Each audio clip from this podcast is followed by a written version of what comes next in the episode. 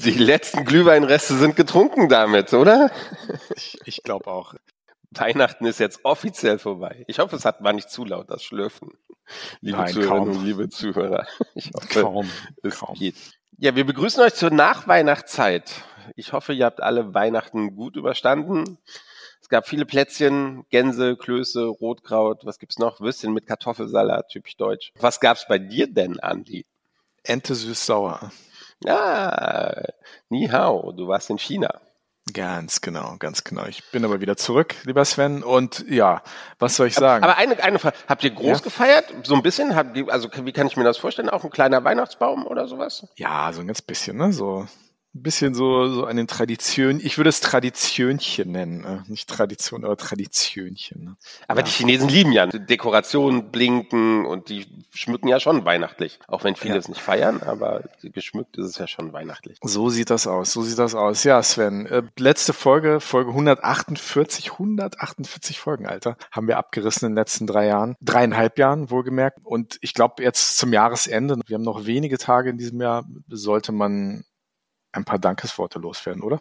Ja, auf jeden Fall. Das ist ja immer so auch die besinnliche Zeit und da blickt man zurück. Wir hatten ja unseren Jahresrückblick schon in der Folge davor mit Matthias Gürtler von Touristik aktuell. Und ja, aber ich glaube, jetzt ist mal irgendwie wirklich Danke zu sagen. Natürlich ein erstes Dank gebührt unseren Gästen, die sich immer noch nicht scheuen, bei uns zu Gast zu sein, sondern tatsächlich erstmal blind zu sagen, Die haben, die haben weniger Skrupel als ich. Ich meine, ich, ich muss mir das irgendwie jede Woche neu überlegen, ob ich das will. Die Gäste sagen einfach so zu und wir überwinden uns ja, aber wollen wir noch mal, wollen wir noch mal. Ne? Und die sagen einfach zu. Also nein, all- klar, vielen, vielen Dank. Wir haben tolle Gäste gehabt dieses Jahr. Ein paar davon haben wir aufgelistet auf Instagram in unserem Weihnachtspost. Und ja, danke. Wir freuen uns auf äh, tolle Gäste im nächsten Jahr. Freuen, äh, Schrägstrich hoffen.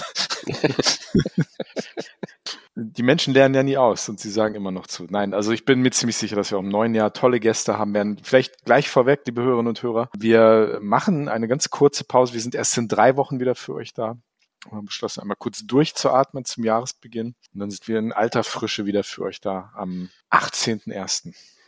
Genau. Aber Andi, jetzt haben wir ganz vergessen, den wichtigsten Personen Danke zu sagen. Und das seid ihr, liebe Hörerinnen und liebe Hörer. Denn ohne euch, ich habe das, glaube ich, letztes Jahr schon gesagt, wären wir gar nichts. Letztes Jahr schon mal gesagt, eigentlich reicht das ja. ja, hört euch die Folge vom letzten Jahr nochmal an.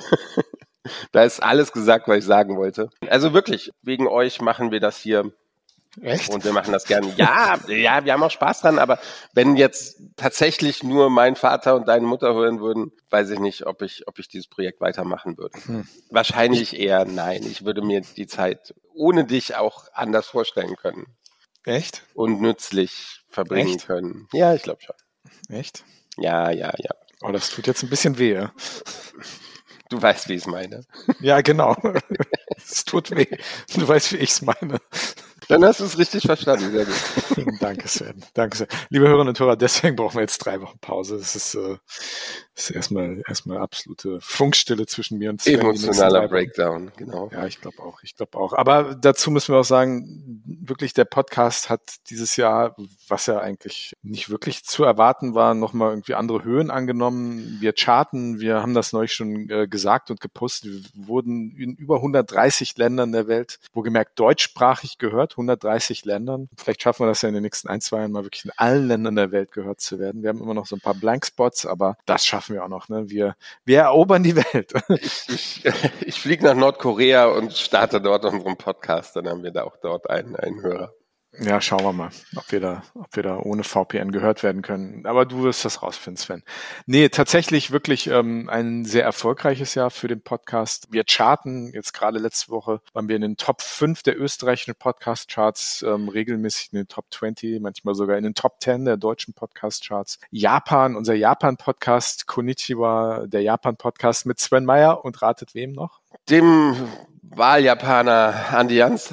Ganz genau. Ja, chartet auch, auch immer noch. Also ein unglaublicher Erfolg dieser Podcast. Wir sind jetzt äh, letzte Woche mit der neuen Nihao China Folge rausgekommen. Auch da äh, erfolgreichster Einstieg, den wir hatten zum Thema China ohne Visum, Visapflicht für China fallen gelassen, für Reisen unter 15 Tagen. Also es tut sich da was und es tut sich dann auch in Sachen Podcast-Zahlen für uns was. Also irgendwie geht das gut weiter, oder? Also man kann tatsächlich sagen, dass wir unsere Zuhörer verdoppelt haben, denn wir kommen ja jetzt zweiwöchentlich raus und vorher kamen wir wöchentlich raus.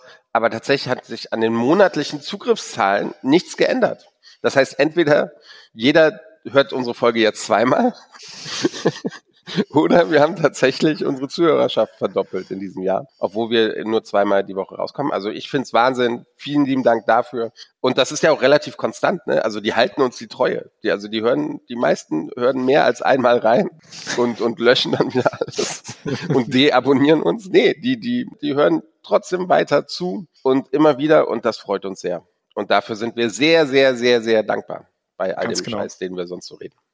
Ganz genau. Langer Anlauf äh, für, einen ganz, äh, für einen Sprung in einen kleinen Teich, aber vielen, vielen Dank. Also, wir bedanken uns bei euch. Und ja, wir gehen nicht aus dem Jahr 2023 raus ohne einen Gast. Wie gesagt, Jahresrückblick mit Matthias Gürtler, Chefredakteur der Touristik aktuell, hatten wir vor zwei Wochen. Wir lassen das ja heute mit einem Gast ausklingen, den wir beide schon sehr lange kennen. Ja, er ist ein absoluter Experte auf, auf seinem Gebiet. Wir reden heute über Airlines. Und ja, Lutz kennen wir schon seit einiger Zeit. Es ist immer wieder sehr interessant, sich mit ihm zu unterhalten. Und da dachten wir, ein sehr geeigneter Gast in unserem Podcast. Muss man auch dazu sagen, er ist ja nicht nur ähm, Journalist im Bereich Aviation, sondern er ist auch generell Reisejournalist und auch anderweitig, was äh, Reiseveranstaltungen angeht. Also bin sehr gespannt, wo das Gespräch heute mit ihm hingeht und wir freuen uns sehr auf unseren heutigen Gesprächspartner Lutz Schönfeld.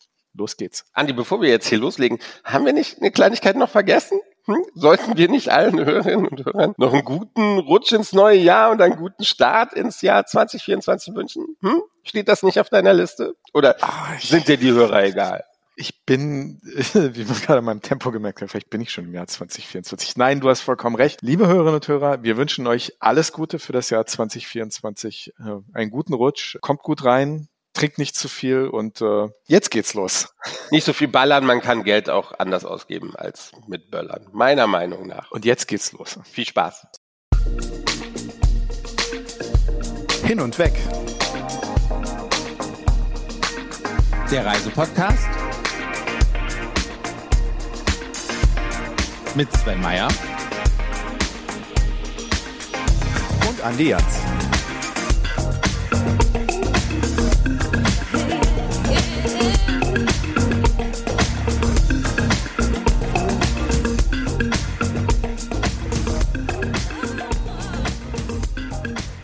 Lieber Lutz, wir freuen uns sehr, dass du heute unser Gast bist.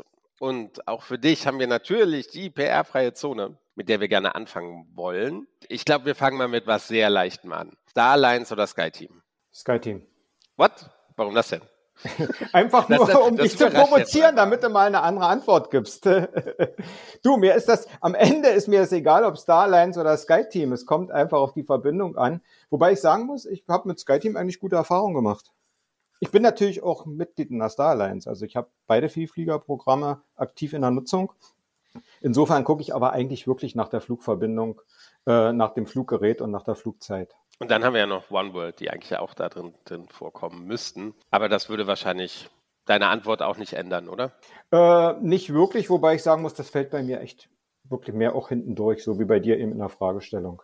Sehr gut, Lutz. Auch von mir herzlich willkommen. Äh, die zweite Frage gilt unserem nationalen Legacy Carrier. Die Lufthansa auf einer Skala von 1 bis 10, wie gut oder wie schlecht? Stand heute. Stand jetzt oder stand heute Abend? Sechs. Ich sag sechs. Sechs, also. Ja. Magst du das begründen ein bisschen? Hättest du mich vor ein paar Jahren gefragt, hätte ich vielleicht mehr gesagt. Aber wenn ich mir so angucke, die Auslastungszahlen, die wirklich am Maximum sind, wenn ich mir die Flugpreise angucke, die sich deutlich erhöht haben, wenn ich mir die Streichungen angucke, wenn ich mir die Pünktlichkeitsrate angucke, das müssen nicht alles Dinge sein, die man der Lufthansa ähm, als Schuld praktisch zuordnen muss.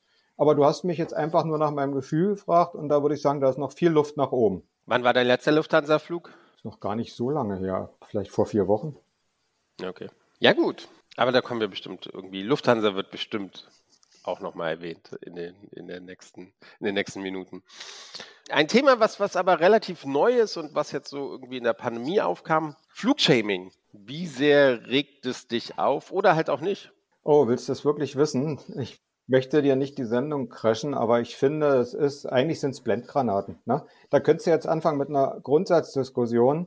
Wer legt eigentlich fest, dass Flugshaming jetzt die Rettung des Klimas ist. Ähm, sind das vielleicht sogar Leute, die so viel auf Social-Media-Kanälen unterwegs sind, dass ich dann schon wieder fragen könnte, was das eigentlich für Ressourcen kostet, die ganze Elektronik, die ganzen ähm, Server, die irgendwo stehen und Energie produzieren. Also es regt mich ehrlich gesagt auf, weil es am wahren Kern aus meiner Sicht so ein bisschen vorbeiführt. Ähm, die Flugbranche tut schon was. Klar braucht die auch einen Tritt, um mehr zu tun.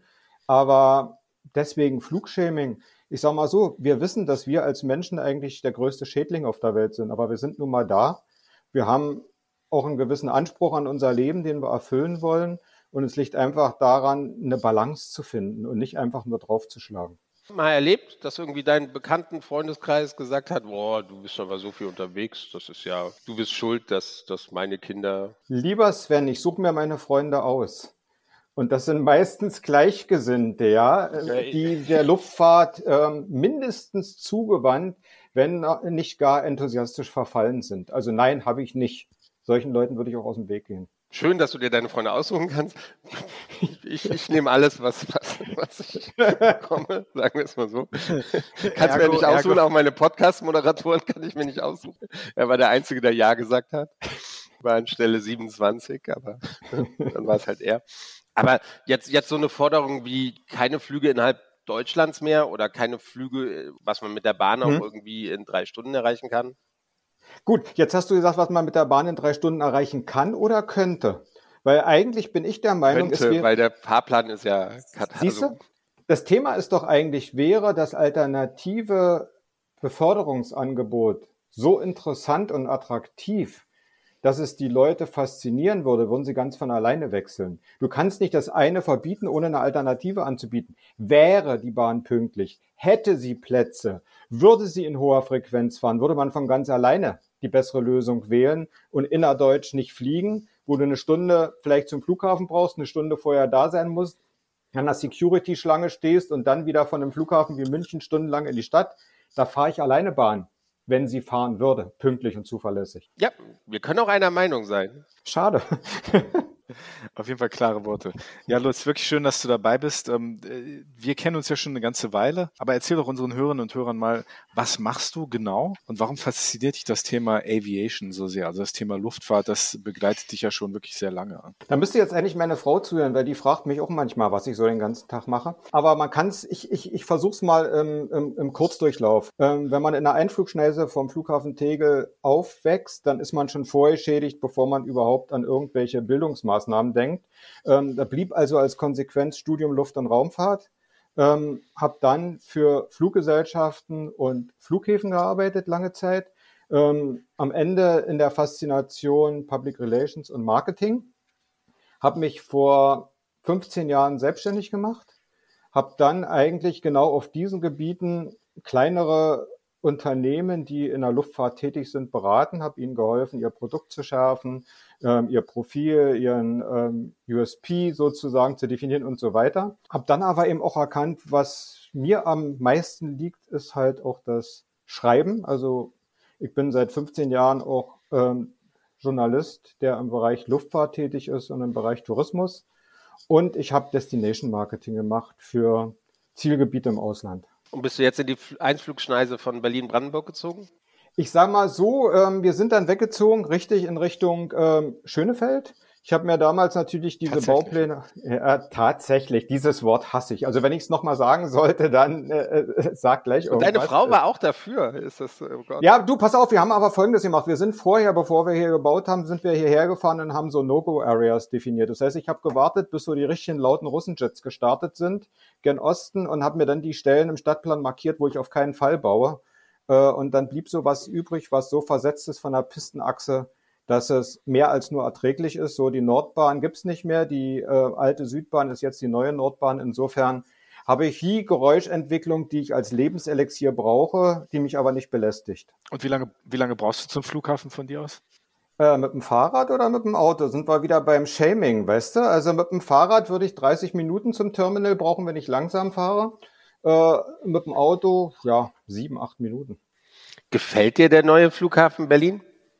Mal gucken, ob wir das ist einer eine gute Frage. Ähm, Mir gefällt er in der Form, dass ich mit ihm gut klarkomme.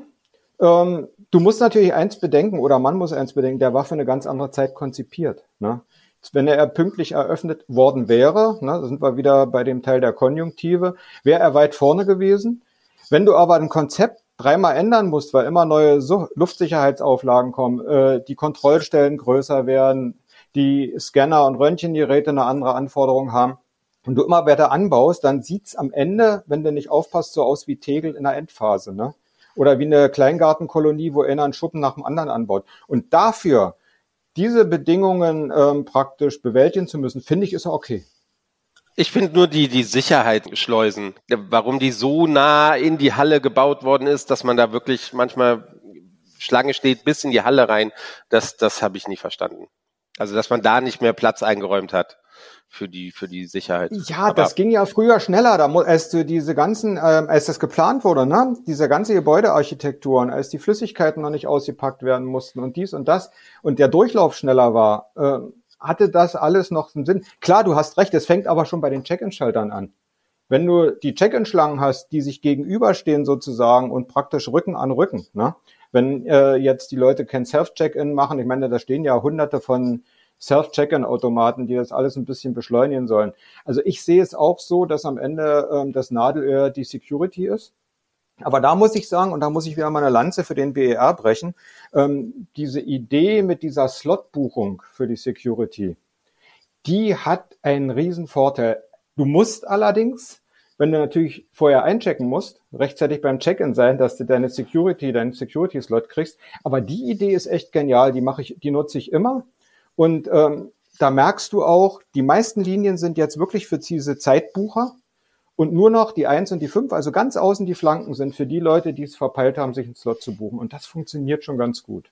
Magst du das mal ein bisschen erklären, ähm, was das genau ist? Vielleicht kennst ja einige Hörerinnen und Hörer nicht. Es ist aber jetzt tatsächlich auch, also es findet Nachahmer in Frankfurt gibt's das jetzt auch. In Frankfurt, in Hamburg, in Hamburg ja. Ja, in Hamburg auch. Ja, ja Hamburg. Hamburg also es sind, sogar sind etliche, da. richtig, sogar da. Also es haben mir etliche, ähm, also haben mir Kollegen erzählt, dass etliche Flughäfen, die ja alle in dieser ADV sowieso in der Arbeitsgemeinschaft Deutscher Verkehrsflughäfen alle, alle zusammen vernetzt sind, dass die das kopieren. Und es ist einfach so, dass du äh, eine Woche schon vor deinem Flug die Möglichkeit hast, dir äh, einen Slot zu buchen für die Sicherheitskontrolle. Das äh, Ding nennt sich Runway. Das kannst du über die App machen oder über die Seite der Berliner Flughäfen. Und du buchst dir dann ein Zeitfenster, wann du durch die Sicherheit gehen möchtest. Dieses Zeitfenster ist plus minus zehn Minuten. Das heißt also, du hast das Zeitfenster an sich ist schon zehn Minuten. Wenn du nochmal zehn Minuten davor und danach hast du fast eine halbe Stunde Zeit. Das ist perfekt. Ähm, und äh, du hast gesonderte Kontrolllinien nur für diese Zeitfensterbucher. Und diese Kontrolllinien werden dimensioniert nach der äh, Menge der Buchung. Das heißt also, wenn du viele Buchungen hast, dann werden auch mehr Kontrolllinien schon im Vorfeld besetzt. Und ab 1. Januar machen das die Berliner Flughäfen, so wie es Frankfurt ja auch macht, auch in Eigenverantwortung. Das heißt, die haben also in einer Partnerschaft mit der Bundespolizei das praktisch in ihren Verantwortungsbereich rübergezogen. Also ich denke mal, das ist, das war in der Anfangsphase alles schlimm nach Corona, ähm, was die Sicherheitskontrolllinien betrifft, aber ich denke mal, da ist eine deutliche Verbesserung spürbar. Ich, ich muss mal was erzählen. Ich habe den Berliner Flughafen, den neuen in Anführungsstrichen, noch nie betreten. Oh, noch nie gelandet, noch nie abgefahren. Ja, ich weiß, ich schocke hier wahrscheinlich gerade die komplette. Ja, weil du immer nur nach Taschkent fliegst, ne? Ja, Dubai Drehkreuz, ja klar. Ja. Die fliegen, fliegen die nach Berlin? Nee, tun sie gar nicht, ne? Wer? Äh, Emirates. Nee, ne? Nee, Hamburg. die dürfen ja nicht. Das passt ja nicht. Sind wir wieder bei dem anderen Thema, ne? Aber tatsächlich noch nie da gewesen. Ich bin mal Schönefeld, als das gerade noch auf war, Tegel natürlich äh, öfter mal. Den neuen Flughafen, also habe ich noch nicht mal betreten. Also vielleicht beim nächsten Mal in Berlin, da müssen wir noch mal eine kleine Tour machen. Muss ich mir das mal angucken. Ne? Ja, also solltest du tun, weißt du, wenn, dann muss ich dir auch sagen, es gab am Anfang natürlich ein paar Probleme mit der Technik und das ist auch wieder, da kann der Flughafen nichts dafür. Wenn zum Beispiel diese, diese Rolltreppen oder diese Laufbänder eingebaut sind und dann jahrelang ungenutzt stehen, dann ist die Garantie weg. Die Firmen sind äh, im ungünstigsten Fall pleite. Und wenn du dann den Flughafen hochfährst, dann geht irgendwas kaputt und dann musst du erstmal sehen, wer es überhaupt repariert. Das sind so diese Anlaufprobleme. Aber also ich muss sagen, ich bin eigentlich zufrieden. Ich habe bis auf ein paar Kleinigkeiten eigentlich da nichts, was ich bemeckern könnte. Und du fliegst ja auch tatsächlich nicht wenig. Ne? Also ich verfolge das immer mal ganz interessiert auf deinen Kanälen, wo du immer bist und du fliegst dann ja auch mal hier für einen Tag hin, für, für Arbeit, dort mal hin für ein paar Tage. Du bist also ähm, medial sehr aktiv, aber du machst ja noch ein paar andere Sachen in, in, in Sachen Luftfahrt. Ne? Das ist ja jetzt nicht nur dein Geschreibe, über das wir jetzt auch noch gleich reden wollen, aber du bist ja noch anderweitig aktiv, ne? immer noch. Ne? Ja, naja, das ist auch so, die, dieser Enthusiasmus, das kennst du ja, der ist ja dann irgendwie sehr vielfältig. Und die Luftfahrt, die bietet ja auch ein breites Spektrum an Erlebnisinhalten. Und äh, das ist das, was du wahrscheinlich meinst. Das sind das eine sind so, so Luftfahrt-Enthusiastenreisen, ne, die, die ich organisiere, wo ich dann mit, mit Gleichgesinnten irgendwohin in die Welt fliege, um besondere Flughäfen, besondere Airlines, äh, besondere Regionen kennenzulernen. Es sind aber auch wirklich um nicht dein Lieblingswort tatsächlich zu nehmen. Es sind wirklich aber auch Aufgaben, wo ich Reportagen dann mache für Aero International zum Beispiel oder wo ich ähm, auch ähm, Artikel schreibe für die FVW, ne, also für ein touristisches Fachmagazin. Ähm, für mich ist es eigentlich jetzt eher das Paradies, ähm, seit ich selbstständig bin, wo es so ein bisschen auch passt zwischen den eigenen Interessen und der Auftragslage. Ne? Früher hast du halt, wenn du fest angestellt bist, ihr kennt das, dann machst du halt das, was in deiner Funktion zu machen ist, was dir gesagt wird. Jetzt kann ich das besser ausleben und auch eigene Impulse setzen. Ähm, du hast gerade gesagt, äh, du, du fliegst da, wo vielleicht ein, ein neuer oder, oder wo der Flughafen interessant ist, wo wo vielleicht auch die Maschine interessant ist. Ähm, darf ich mir das dann so vorstellen, in, in äh, nehmen wir Abu Dhabi hat ein neues Terminal eröffnet. Da willst du mit auf dem ersten Flug sein, wenn, wenn das Terminal eröffnet hast, um dir das anzuschauen. Oder ich glaube in Nepal diese kürzeste, sehr gefährliche ja, Landebahn. Ja, ähm, ja. Da musst du mal hin, weil du willst es selbst erleben. Genau, das, das ist auf dem Punkt. Also Abu Dhabi, da kommt, da haben wir ja Andi da unten, der kann da von Dubai rüber und kann das für uns angucken. Er hat mir, aber, schon, er hat mir schon Fotos geschickt, ja. War naja, also da muss ich dir sagen, aber mit Lukla, das ist diese, diese kurze Piste da in Nepal, das sind so diese Dinge, genau, dass man dann eben dahin fliegt. Ich bin dann auch in Richtung Mount Everest mit dem Helikopter noch geflogen, bis in das Everest Base Camp. Das, das sind so diese, diese Sachen, die den Reiz eigentlich ausmachen, wo so ein, so ein Mix ist aus Tourismus und Aviation, weißt du? Ich, ich frage für einen Freund, kennst du ja. Flugangst?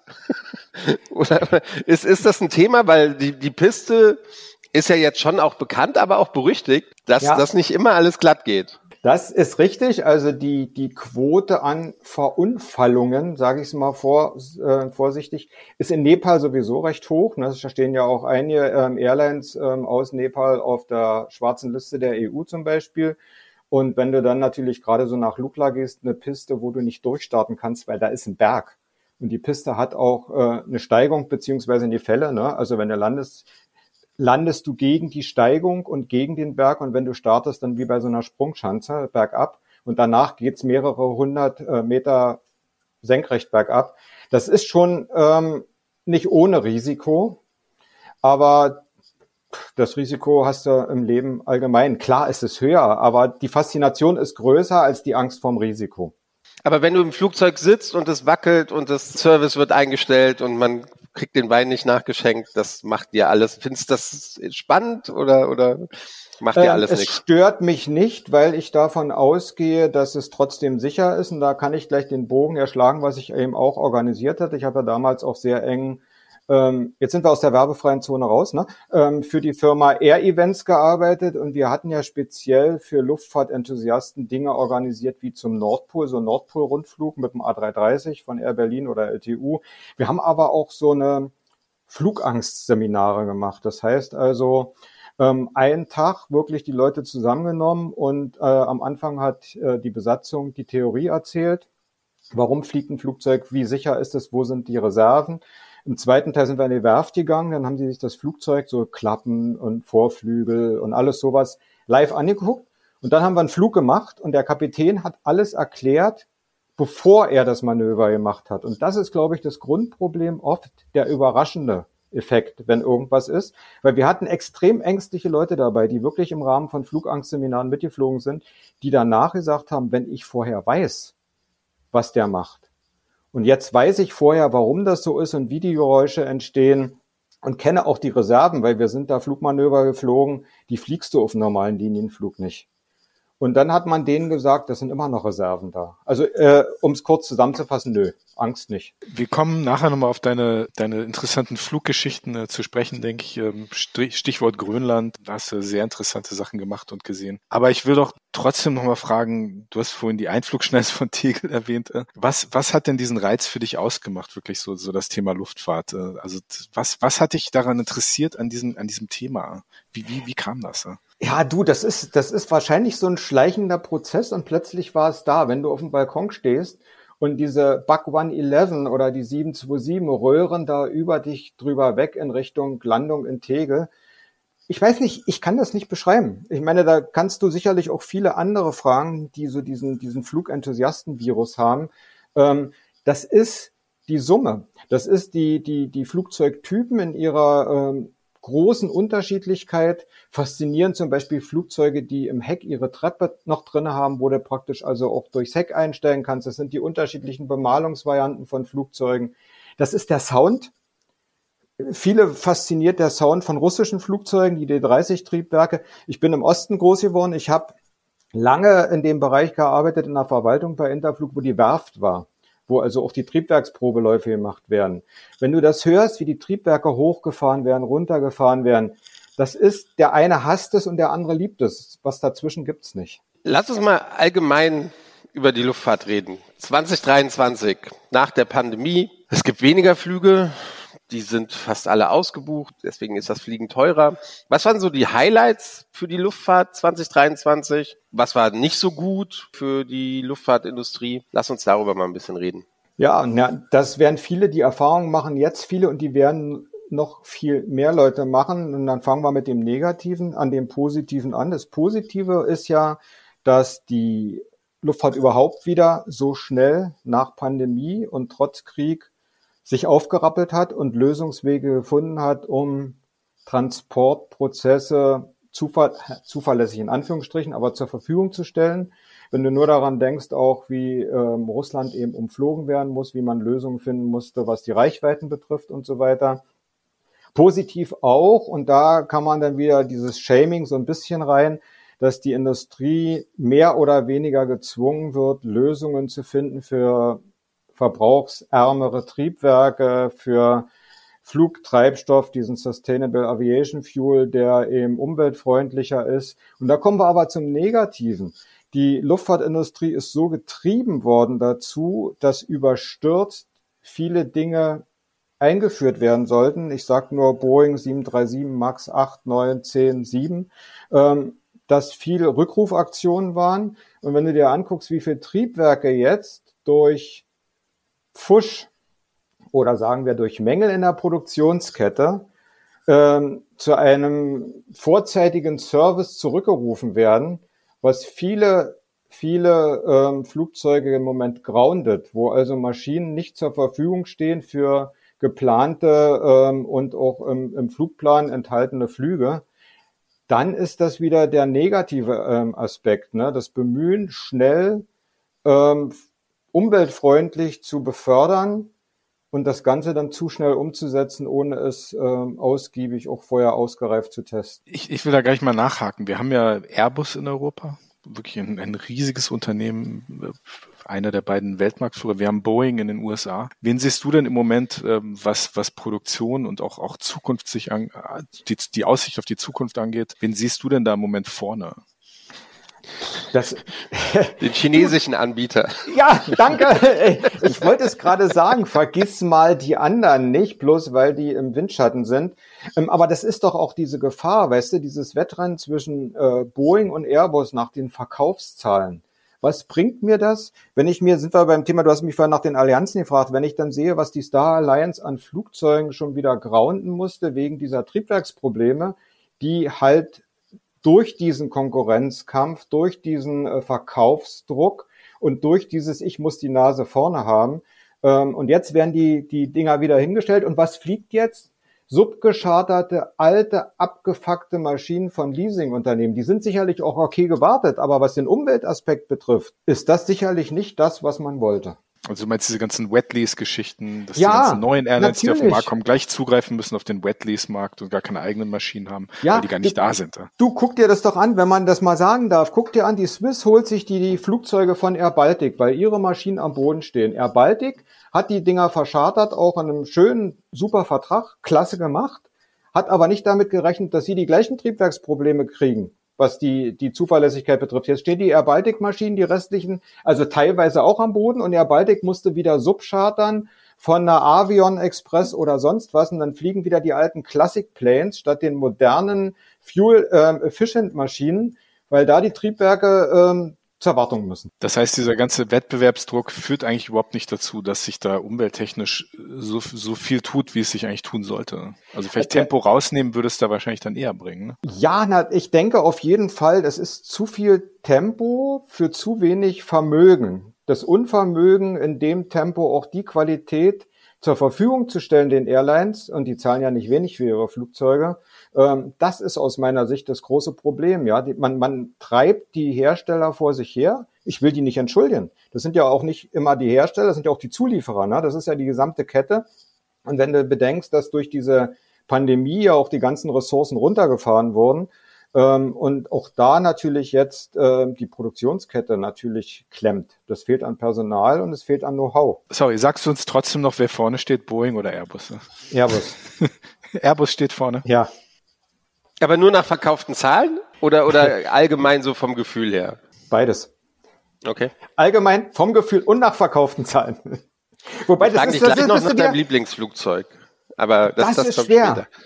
das, gut, da habe ich noch Warte mal Zeit. Ich, ich, ich, ich will noch, ich muss noch eine Anschlussfrage stellen. Dieses, dieses neue Kerosin, worüber jetzt jeder redet und ich, ich bin ja auch in der PR und im Tourismus tätig. Ich lese irgendwie wöchentlich, oh, wir setzen jetzt auf das neue Kerosin und wir haben schon 10 Prozent. Wir fliegen jetzt von im Erstflug von London nach New York mit, mit dem und so weiter und so fort. Es wird doch so wenig produziert, dass eigentlich man noch überhaupt gar nicht davon reden kann, dass das auch in den nächsten fünf oder zehn Jahren überhaupt realistisch ist, dass wir damit fliegen, oder? Wie, wie siehst Ja, du das ja. als Fachmann? Und das andere ist alles nur Greenwashing, oder? Oder mehr oder weniger? Ja, du, du hast ja nicht, du bist ja nicht äh, äh, falsch da auf diesem Weg. Das ist, wenn du an eine Tankstelle fährst und hast da dein E5 und E10. Das ist doch das Gleiche. Das ist ja auch nur beimischtes Bio. Du weißt nicht immer, wo das Bio herkommt. Und du hast völlig recht. Auch da, die Ressourcen müssen ja erstmal geschaffen werden. Und das ist die Frage, wie lange braucht man dazu, um den, das sagen ja viele, das sagen ja auch viele aus der, aus der ähm, Branche der Treibstofflieferanten, diese Kapazitäten. Wir haben ja eh schon das Problem im Moment überhaupt die bestehende Situation stabil zu bewerkstelligen, was den Luftverkehr betrifft. Ne? Und jetzt diesen riesen diesen riesen Entwicklungsschritt zu gehen in dieses Sustainable Aviation Fuel. Also ich denke, am Ende ist es eine Summe aus allem, weißt du, die, die, zum Beispiel, wenn wir jetzt Deutschland nehmen, die innerdeutschen Verbindungen schrittweise runterzufahren, äh, um mit einer besseren, stabilen Bahnverbindung das Ganze aufzufangen. Die Flüge nur zu machen, wenn Meetings wie unseres jetzt hier, wo einer in Dubai, einer in Frankfurt, einer in Berlin ist, wenn die nicht also durch IT möglich sind, nur dann wirklich zu fliegen, ist das nächste. Und parallel dazu die elektrische Fliegerei, also zum Beispiel, wenn du nach, nach ähm, Kanada gehst, hier die, die Harbour Air und so weiter, also diese kleinen Wasserflieger, die in Vancouver zum Beispiel fliegen, die jetzt dabei sind, also elektrische Flugzeuge für ihre, die haben ja ultra Kurzstrecken, fünf Minuten, zehn Minuten, 15 Minuten Flüge, da die elektrische Fliegerei, dann den, den Fuel, ähm, die Fuel Mix immer mehr zugunsten des Sustainable Aviation Fuels. Also die Summe macht's doch am Ende aus und nicht das eine ist das Allheilmittel und alles andere bringt nichts. Wann ist es realistisch, dass alle Flugzeuge dieser Welt, die noch mit Kerosin fliegen möchten, mit dem Sustainable Aviation Fuel geladen sind? Wer ist der jüngste von uns dreien? Ich glaube, auch der wird's nicht erleben. Also ich bin da nicht ganz so optimistisch. Der jüngste ist der, der am ältesten aussieht. Ich sag nichts, ich sag nichts. Aber wir sehen an seinem Grinsen, er möchte gern der Jüngste sein, ja. Er wird oft dafür gehalten.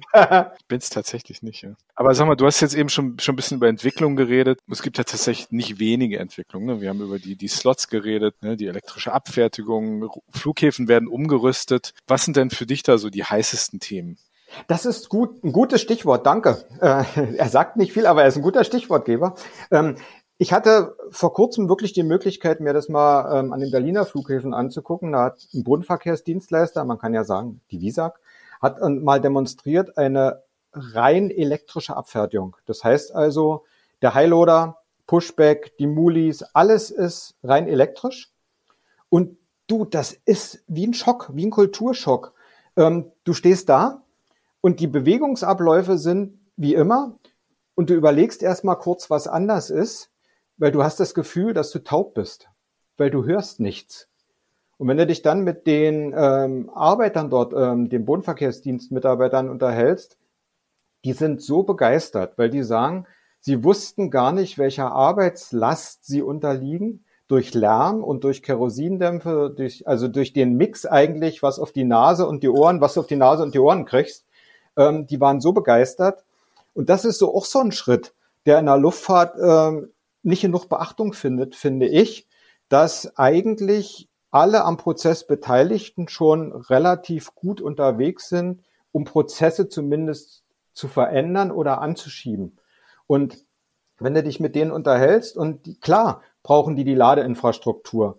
Klar brauchen die, das ist wie wenn du mit deinem Elektroauto irgendwo fährst. Du brauchst eine Ladesäule und du musst schnell genug laden und die Ladesäule muss frei sein. Also muss der Flughafen die Infrastruktur liefern. Und wenn du dich dann mit dem Flughafen unterhältst, gerade jetzt, ich war wieder beim Berliner Kollegen, habe mich mit dem unterhalten, was die unternehmen, um diesen Prozess zu befeuern. Das heißt also, selbst Ausschreibungen für Bodenverkehrsdienstleister enthalten jetzt schon Quoten, wie hoch der Anteil elektrischer Abfertigung sein muss. Wenn du dann mit der Airline sprichst, ich meine, ihr wisst selber, die Maschine kann mit zwei Triebwerken ans Gate ranrollen oder mit einem. Mit einem viel verbrauchsärmer. So, und wenn die dann, das sind wir wieder bei SkyTeam, ne? Die, der Visa hat zum Beispiel mit Air France KLM eine Absprache getroffen. Da wird direkt festgelegt, welche Maschinen werden rein elektrisch abgefertigt, äh, die taxien dann auch nur mit einem Triebwerk an den Standplatz, also wo alle eigentlich haben eine ähm, Ground Power dran, und lassen nicht ihr Hilfstriebwerk laufen, wenn sie da stehen. Ähm, das sind doch alles so eine Summe von kleinen Maßnahmen, die aber in, äh, total nachher einen guten Effekt hat. Und wahrscheinlich auch viel Geld sparen, oder? Naja, Geld sparen einmal ja, weil der Verschleiß dieser ganzen Technik ist natürlich ein anderer. Wenn du, das ist wie wenn du mit dem Auto nur Kurzstrecke fährst, da weißt du auch, was dein Motor geleistet hat und man wegschmeißen musst. Das ist natürlich bei E-Fahrzeugen anders. Ne? Die sind wesentlich verschleißärmer, aber sie sind teurer in der Anschaffung. Noch. Du, du sagst gerade KLM und Air France machen das. Warum die Lufthansa nicht? Da müsste, ich weiß nicht, ob die Visa zum Beispiel die Lufthansa abfertigt. Ich glaube nicht. Also hier war, ging der Impuls ja vom Bodenverkehrsdienstleister aus, der seine Partner angesprochen hat und Norwegian und KLM Air France haben sofort gesagt, wir sind da voll mit dabei, das ist genial. Ähm, wir äh, koppeln uns da zusammen. Ja, weil es klingt nur nach Vorteile, ne? Also es klingt jetzt nicht, dass man da so einen riesen Nachteil hätte. Ja, naja, aber weißt du, es ist ja so, wenn die Technik teurer ist, muss der Bodenverkehrsdienstleister das erstmal stemmen. Gut, die leasen die, aber die Leasingrate ist auch höher. So, willst du jetzt diese Mehrkosten auf die Airline umlegen, dann legt sie die Airline auf den Ticketpreis um, dann ist natürlich der Wettbewerb wieder äh, ein Nachteil, weil wenn dein Ticketpreis höher ist als der eines Vergleichbaren, der mit alter konventioneller Technik abfertigt, dann na, ist die Entscheidung am Ende zugunsten des Preises. Ich, ich habe nochmal eine, eine Nachfrage bezüglich automatisierte Prozesse. Ähm, ich, wenn ich in Berlin bin, reise ich meist mit Handgepäck, deswegen gebe ich da ganz selten den Koffer ab. Hier in Frankfurt ist es aber schon so, dass ja die Lufthansa ist ja platzrisch hier in, in Frankfurt, sie schon dafür, naja, aktiv werben, dass man sich selbst eincheckt. Sich selbst eincheckt, den ja. Koffer selbst abgibt, den Koffer selbst labelt und ja, dass das dann voll, also keine Mitarbeiter mehr da sind. Was hältst du davon? Bei mir funktioniert es also, nie, nie. Ich wollte ich gerade sagen, das ist wieder wie mit der Bahnverbindung. Ne? Wenn alles funktionieren würde, wenn alle Systeme möglichst ein vergleichbaren, ein vergleichbares Handling hätten. Aber wenn ich sehe, wie in Frankfurt der Self-Check-In-Automat fürs Gepäck funktioniert. Da müssen sie einen hinstellen, um das zu erklären, weil es wieder anders ist als an einem anderen Flughafen. Und wenn jeder da sein eigenes Ding macht, weißt du, ich meine, ich muss dir ehrlich sagen, ich war erst völlig dagegen und habe gesagt, am Ende muss ich auch noch selber fliegen. Aber wenn ich die Personalknappheit sehe und wenn ich sehe, ähm, wie lange ich oft beim Check-in am Schalter anstehen muss oder müsste, wenn ich Gepäck aufgeben würde oder einchecken müsste, dann nehme ich es lieber selber in die Hand, wenn es genug Automaten gibt. Aber die müssen auch funktionieren. Wenn dann, äh, weißt du, ich hatte das auch, du hast völlig recht, da checke ich ein ähm, und dann ist das Band falsch rum eingelegt für dieses Kofferlabel. Und du weißt ja selber, du hast einmal das Band, wo der Barcode drauf ist und dann hast du hinten noch am Ende diese kleinen Sticker, die du noch auf den Koffer drauf pappst, falls der Griff abreißt oder so. Ja, das ging aber nicht, weil die Klebestelle war falsch rum. Das Band war falsch eingelegt. Weißt du, das sind so eine Sachen, da könnte ich mich dann aufregen. Die wollen einerseits die Prozesse beschleunigen und vereinfachen. Die wollen die Kunden erziehen, möglichst viel selber zu machen, auch wegen Personalengpässen, Counterengpässen und so weiter. Aber dann soll verdammt nochmal diese Technik auch so funktionieren, dass nicht gerade die Technikgurus, sondern auch die einfachen Menschen und da will ich gar nicht von den Alten reden, für die ein Flug schon die größte Herausforderung ihres Lebens ist und die gar nicht damit klarkämen, sich selber einzuchecken. Aber für die anderen, für dich und für dich, für uns muss es doch wenigstens so plausibel funktionieren. Und in Frankfurt hast du völlig recht, wenn ich diese Käfige da sehe, da diese, diese Käseglocken, die ich gar nicht aufkriege, wo mir dann erstmal ein Mitarbeiter erklären muss, was ich da wo dran halten muss, damit die Glocke aufgeht und ich meinen Koffer reinstellen kann. Aber weil ich gerade mal so schön in Fahrt bin, da ist auch der Flughafen Keflavik in Island ein herausragendes Negativbeispiel. Weil da kommst du hin und dann hast du früh diesen Peak von Iceland Air und auf der einen Seite sind die Check-in-Schalter. Da, das ist so Common Check-in, da steht eine Riesenschlange, die wendet sich bis draußen. Okay, du denkst, bist du klug, gehst du an den Schalter, an einen der wenigen Automaten, nicht Schalter, und checkst dein Gepäck von Hand ein. Ja, zu wenig Schalter, dann bist du eingecheckt, so, wo ist jetzt das zum Abgeben? Da frage ich so einen Mitarbeiter, da zeigt der mir eine Schlange, die ist doppelt so lang wie die vom Check-in-Schalter. Und da sollte ich mich anstellen, um meinen Koffer automatisiert abzugeben. So das wird das nix. Hm, das habe ich jetzt auch mehrmals erlebt. Es gibt da, gibt da die ein oder andere Airline, die auch äh, das gerne macht, auch auf Langstreckenflügen, wenn die mit dem A380 irgendwo hinfliegen. Und ja, wenn man dann vorher schon eingecheckt hat, dann stellt man sich ein bisschen blöd und stellt sich dann einfach an den normalen Check-in ja. und gibt dann einfach nur seinen Koffer ja. ab. Ist aber nicht so gedacht, ne? Ist nicht so nee, gedacht. Ne? Eigentlich nicht, aber die waren viel schneller durch als wir an dem automatischen Abgabepunkt. Du bist viel unterwegs. Ähm, warst vor einiger Zeit in einem meiner Lieblingsländer, in Usbekistan. Ähm, eine oh, ganz ja. tolle Tour. Ähm, fand ich sehr interessant, was man da so verfolgen konnte, bildermäßig äh, interessante Tour. Erzähl doch doch mal ein bisschen drüber. Ich bin ja auch gerade aus Usbekistan zurückgekommen, war wieder begeistert. Ähm, es was hast Traumland, du, was habt oder? da gemacht? Ja, es ist ein Traumland. Ich sag mal so, es war eigentlich für mich erst eine Notlösung, weil ich hatte ja gesagt, ich organisiere gerne so, so Enthusiastenreisen, also Luftfahrtreisen für Enthusiasten. Wir waren früher viel in abgelegenen Gegenden in Russland, in Weißrussland oder in, ähm, äh, in der Ukraine unterwegs, weil da noch die alten russischen Flugzeuge fliegen, die du so hier in Westeuropa ja gar nicht mehr kennst und wo auch jüngere Enthusiasten sagen, wir hätten nie gedacht, dass wir sowas nochmal erleben und sehen dürfen, abgesehen davon, dass du ja immer, das weißt du ja selber, oder wisst ihr ja selber, wenn du irgendwo in solchen Regionen bist, auch sehr tief eintauchst in, in Land und Leuten, wenn du so ein bisschen weg bist von diesen touristischen Hotspots. Das hat sich ja nun diese drei Länder für diese Enthusiastenreisen erledigt erstmal. Und ich habe einen alten Kontakt aus Usbekistan wieder ausgegraben, eine Kollegin, die mir damals auch schon für mich persönlich mal eine Reise organisiert hatte. Und dann bin ich mit 18 Gleichgesinnten eben nach Usbekistan geflogen und ich muss sagen, ich war wieder so begeistert. Also sowieso von dem Land, ne, von der Gastfreundschaft, von der Kultur, von der Vielfältigkeit. Aber die sind auch, man hat das ja schon manchmal vergessen, richtige Dienstleister. Ich meine, Sven, du kennst das. Das ist noch so eine, so eine ehrliche, offene, warme Dienstleistungsbereitschaft ist eigentlich das falsche Wort, das ist Gastfreundschaft. Das ist wirklich kein abgedroschenes Wort.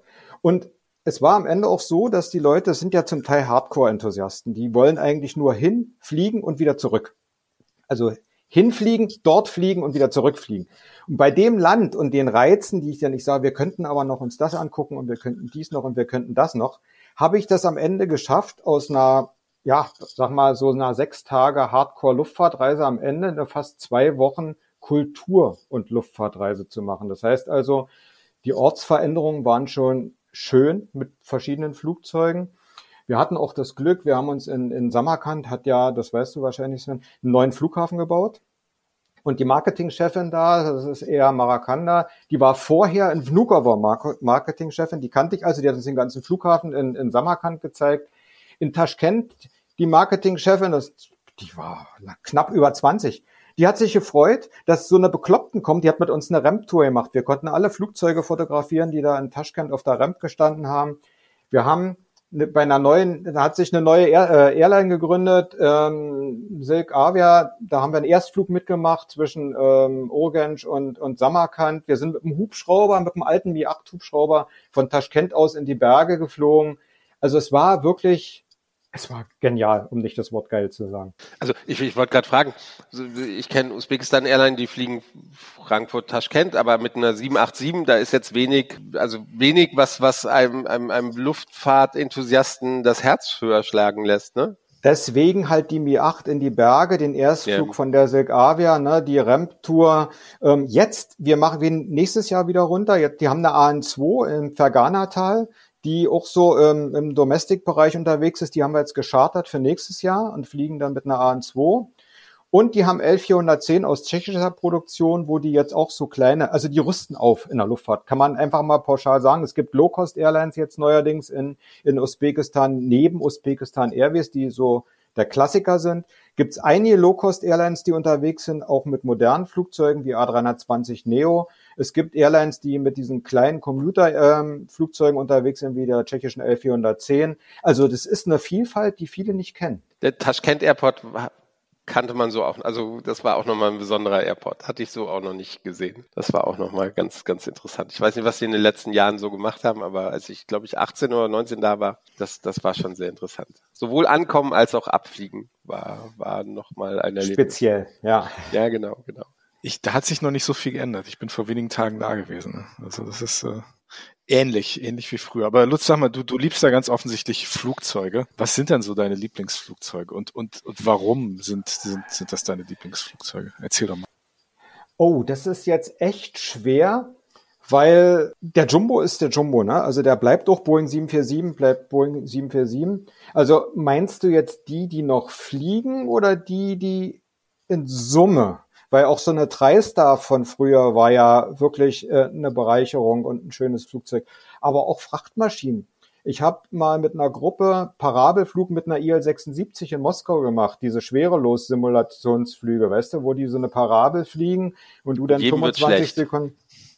Ähm, ich sag mal so, es ist nur eine Frage, wann ne, die, die Tüte gebraucht ah, wird. Ah, da geht's ja, ne? Ja, ja ich sag, du, ich sag mal so, bei mir wäre es bei Parabel 15 gewesen. Wir haben zum Glück nach Parabel 14 aufgehört. Also ähm, es ging, aber die Quote waren irgendwie 80 Prozent hatten ihre Tüte dann gebraucht. Aber das, wenn du dann da so durch so, ein, so einen riesen Frachtrumpf treibst, ne, du wirst wie so, die schieben dich dann wie so ein Ball, schmeißen die dich hin und her oder schieben dich und du fliegst dann da so durch den Fracht. Das hat auch schon was Geiles.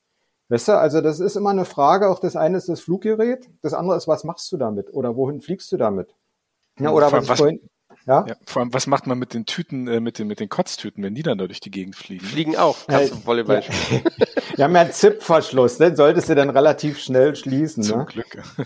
ja, aber wir haben dann auch sowas gemacht, so Blubbern. Ne? Wir haben so Flaschen, haben dann die Wasserblasen rausblubbern lassen und die dann versucht so aufzuschnappen, weil die schwebten ja auch durch den Raum. Also das, das ist auch schon, also es ist schwer da, ähm, das richtige Fluggerät, das, das Allheilige. Ne? Das ist immer die Summe aus, aus was ich, wo ich womit fliege und mit welchem Typ ich fliege. Aber, aber nehmen wir mal Beispiel, weil du hattest auch am Anfang gesagt, wo wir über die Allianzen geredet hat, es kommt auch ein bisschen darauf an, mit welchem Flugzeugtyp ich, ich fliegen kann. Du hast nach New York eine A380, eine A350, eine 777 und eine 787. Das ist ja so das, was, was, ja, 340 fliegt auch noch manchmal. Aber das sind so die vier Flugzeuge, für welchen entscheidest du dich? Ja, das ist, du bist fies, aber es ist schon in Ordnung. Gell? Ich mag dich. Nee, äh, pass auf, das hängt auch wieder an, in welcher Klasse Sag nicht viele. Ne? Fliege ich alleine oder in welcher Klasse? Wenn ich, wenn ich mit meiner Frau zum Beispiel fliege. Ja, okay. Nee, ich sag dir warum. Wenn ich mit meiner Frau fliege, ähm, möchte ich kein Flugzeug haben, wo außen drei Plätze sind. Dann nehme ich natürlich einen, der eine 242-Bestuhlung oder sowas hat. Ne, es hängt davon ab, in welcher Klasse fliege ich. Nehme ich, fliege ich Premium Echo, nehme ich nicht KL, allein vergleichbar, nehme ich nicht KLM, sondern Air France, weil ich deren Premium Echo besser finde. Es ist wirklich, du kannst es, musst es von der Summe dessen abhängig machen. Wenn ich alleine unterwegs bin, ja, also dann würde ich schon A350 oder Dreamliner nehmen, weil da muss ich dir ganz ehrlich sagen, das ist das Raumklima. Ist einfach besser. Die haben diesen Innendruck nicht, die haben eine andere Luftfeuchtigkeit. Ähm, dann würde ich zwischen den beiden entscheiden, auf jeden Fall. Wenn natürlich ein Jumbo fliegt, kurz, wenn ein Jumbo fliegt, nehme ich den Jumbo, egal wie es Raumklima ist. Hm. Echt? Okay. Ja. Was, was ist denn ein Flugzeug, was du wirklich nicht magst, wo du sagst, so egal in welcher Konfiguration, egal welche Airline, so irgendwie das Ding. Auch in der First nehme ich das nicht. Das passt nicht zusammen. Flugzeug und nicht mögen passt bei mir nicht zusammen. Da kann ich das dir nicht. Das gibt's nicht. Nee, nee, gibt's echt nicht. Tut mir leid. Also diese Frage muss ich verneinen. Wenn ich die Chance hätte, mit einem Flugzeug zu fliegen, äh, fliege ich damit, egal wie hässlich oder nicht mögend ich das finde. Zum, zum Fliegen gehören ja auch Flughäfen. Denn da beginnt und endet meist eine Reise. Was, was ist denn so ein Flughafen, wo du sagst, da bin ich gerne, da das das finde ich gut oder da macht mir Umsteigen nichts aus oder gibt gibt's da so, du hast gerade eben Island erwähnt, das was nicht so gut geplant ist, aber gibt's was, wo du sagst, das ist wirklich, da bin ich gerne, weil alles reibungslos funktioniert? Ähm, naja, wenn ich jetzt in, nach Deutschland gucke, das sagen ja viele, ähm, dann passt oft München besser als Frankfurt, weil Frankfurt ist jetzt auch schon sehr verästelt. Ne? Es hängt immer davon ab, von wo nach wo man dann umsteigen muss und wie lang die Wege sind. Die sind in München nicht auch unbedingt zwangsweise viel kürzer, aber es ist irgendwie einfacher zu bewerkstelligen. Äh, ja, natürlich, weißt du, diese, diese, diese großen, wenn ich mir Istanbul angucke, diesen neuen Flughafen, ähm, du läufst ja zwar ein Wolf, auf Deutsch gesagt, aber du weißt doch, in welche Richtung der Wolf läuft, weil es ist alles groß dimensioniert, aber es ist gut ausgeschildert. Du weißt also, wo du lang musst. Ähm, du hast eine gewisse Qualität in diesem neuen ähm, Flughafen. Also der ist schon okay, wenn am Ende des Tages auch ähm, die Pünktlichkeit da ist. Ne? Das ist ja das Problem, was zum Beispiel bei, beim neuen Istanbuler Flughafen und Turkish Airlines ein Problem ist, dass die Flüge oft unpünktlich sind. Was nutzt mir ein schöner Flughafen? Eine tolle Umsteigequalität und dann stehe ich am Gate und die kriegen die Maschine nicht abgefertigt. Sag mal, wir haben vorhin schon mal kurz angerissen, diese, diese Grönlandreise, die du gemacht hast. Ja. Das war ja auch was ganz Besonderes. Ne? Ich habe da Bilder von gesehen. Also das, das war schon irre, ne? Erzähl da also, mal ein bisschen von. Ja, es war Das will ich keinem mir vorenthalten. Ne? ja, man sollte sich vorher mental darauf einrichten, dass wenn man nach Grönland fliegt und in Grönland fliegt, ähm, oft das Wetter den dominierenden Einfluss hat. Ne? Also wir sind ja auch drei Tage hängen geblieben. Wir, ich wollte mir die Flughäfen Ostgrönland, äh, in Grönland angucken, habe aber mit Ostgrönland angefangen. Das heißt, wir sind von Reykjavik ähm, nach Kulusuk rüber mit einer ähm, Iceland Air ähm, Dash 8 dann von Kulusuk in dieses äh, Tasilak, in diesen Ort. Und, äh, Tulusuk ist wirklich nur auf einer Insel der Flug, Flughafen. Ne? Also Flugplatz, eigentlich eine Piste und ein Wellblech-Dingens und äh, ein kleines Häfchen für einen Fischkutter, mehr nicht. Und sind dann rüber mit dem Hubschrauber in diesen eigentlichen Ort. Das lief noch cool. Und wir wollten dann am nächsten Tag auch wieder rüber nach Kulusuk und dann weiter nach Nuuk. So, und dann ähm, kam es, was kommen musste. Das Wetter war nicht fliegbar, auch für den Helikopter nicht. Entweder bei uns nicht oder drüben nicht, wo wir landen wollten. Oder aber für den Hubschrauber ging's, aber die Dash 8 für den Weiterflug nach Nuuk konnte nicht landen wegen Wetterminima, also irgendwas passte nicht. Das ist für die natürlich ähm, ja geübte Praxis. Das heißt, du bleibst dann einfach in deinem Hotel, weil die nachfolgenden Gäste können ja auch nicht kommen, die dir den Platz wegnehmen würden. Ähm, Greenland Air zahlt das auch. Aber du bleibst halt drei Tage hängen und musst erst mal gucken, äh, was du da in der Zeit überhaupt unternehmen kannst. Ne? Ähm, es war schon mal eine interessante Erfahrung, weil du dadurch natürlich auch viel mehr touristisch vor Ort unternommen hast. Wir haben uns ein kleines Boot gemietet, sind rausgefahren ins ähm, in die in die Treibeisgegend in der Bucht ähm, vor vor der Ostküste Grönlands. Wir waren mal in so einem ähm, Areal, wo die Schlittenhunde gehalten werden. Wir haben uns mal so einen örtlichen Shop angeguckt. Das Problem ist bei so einem Wetter natürlich auch, dass die Versorgungsschiffe nicht kommen. Ne? So, und wenn die Versorgungsschiffe nicht kommen und auch keiner fliegen kann, dann merkst du das auch irgendwann dann im Hotel an den angebotenen Nahrungsmitteln. Dann geht's dann an die Konserven, also an die Reserven, Konserven. Ja, wir sind dann rübergeflogen, weiter nach Nuuk, haben da auch noch mit dem Helikopter einen Rundflug gemacht, dass man auch den, den neuen Flughafen, den die da bauen, von oben sehen konnte. Und das ist ja jetzt ähm, auch der Brückenschlag. Das kommt auch wieder so ein bisschen, was Flugschämung und Umwelt betrifft. Bisher, wenn, wenn Touristen nach Grönland wollen, sind sie ja fast ausschließlich nach Kangerlussuaq geflogen. Das heißt also, da fliegt eine Whitebody von Kopenhagen nach Kangerlussuaq und von da mussten die dann verteilt werden auf die Flughäfen in den touristischen Hotspots. Also ob das jetzt Nuuk die Hauptstadt ist oder Ilulissat mit der Disco-Bucht. Die Flughäfen werden jetzt ausgebaut und aufgerüstet, sodass sie direkten internationalen Verkehr ähm, an den direkten internationalen Verkehr angeschlossen werden dann entfällt dieser sinnlose Flug zu dieser ehemaligen Airbase Kulus, äh, ähm, Kangalusuak. Du brauchst den Verteilerverkehr nicht mehr. Und sie haben äh, moderne Pisten, wo auch moderne Flugzeuge landen. Man merkt dir an, du bist ein Flugenthusiast. Du liebst Maschinen, du liebst das Ganze drumherum. Du sagst, Hauptsache ich kann fliegen, egal wohin, egal in welcher Maschine. Alles ist besser als nicht fliegen. Warum hast du keinen Pilotenschein? Die Frage fra äh, stellen mir viele, auch gerade dann, wenn ich mich so äh, bei solch Flügen so mit Piloten und so weiter unterhalte. Ähm, die Antwort ist eine ökonomische. Zu dem Zeitpunkt, wo ich ihn hätte machen sollen oder können, musste ich mich entscheiden, ob ich, ob ich mein Haus abbezahle oder einen Pilotenschein mache. Sind, sind sie so teuer? Ähm, naja, damals, es ist so 12.000 ähm, Euro, glaube ich, etwa. Und dann musst du ja die Flugstunden auch immer weitermachen, immer weitermachen. Du musst ja bestimmte Mindestflugstunden bringen äh, in zwei Jahren, um die Lizenz zu erhalten. Dann hast, weißt du selber, du bist dann festgelegt auf bestimmte Typen. Also du müsstest dann eigentlich ja immer nur, ich will aber die Vielfalt in den ganzen Ländern.